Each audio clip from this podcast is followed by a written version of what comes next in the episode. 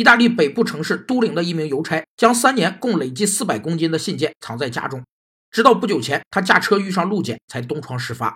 这名邮差声称，由于薪水太少，所以很久没有送信。他也在去年辞职了。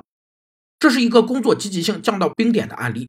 前苏联社会心理学家乌兹纳泽提出的乌兹纳泽定律指出，没有需要就根本谈不上积极性。也就是说，有所求才是有所为的真正动力。企业要想让员工充分发挥自己的才能去努力工作，就要把员工的“要我去做”变成“我要去做”。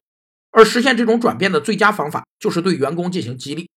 如果我们用激励的方式，而非命令的方式向员工安排工作，就更能使员工体会到自己所做的成就感。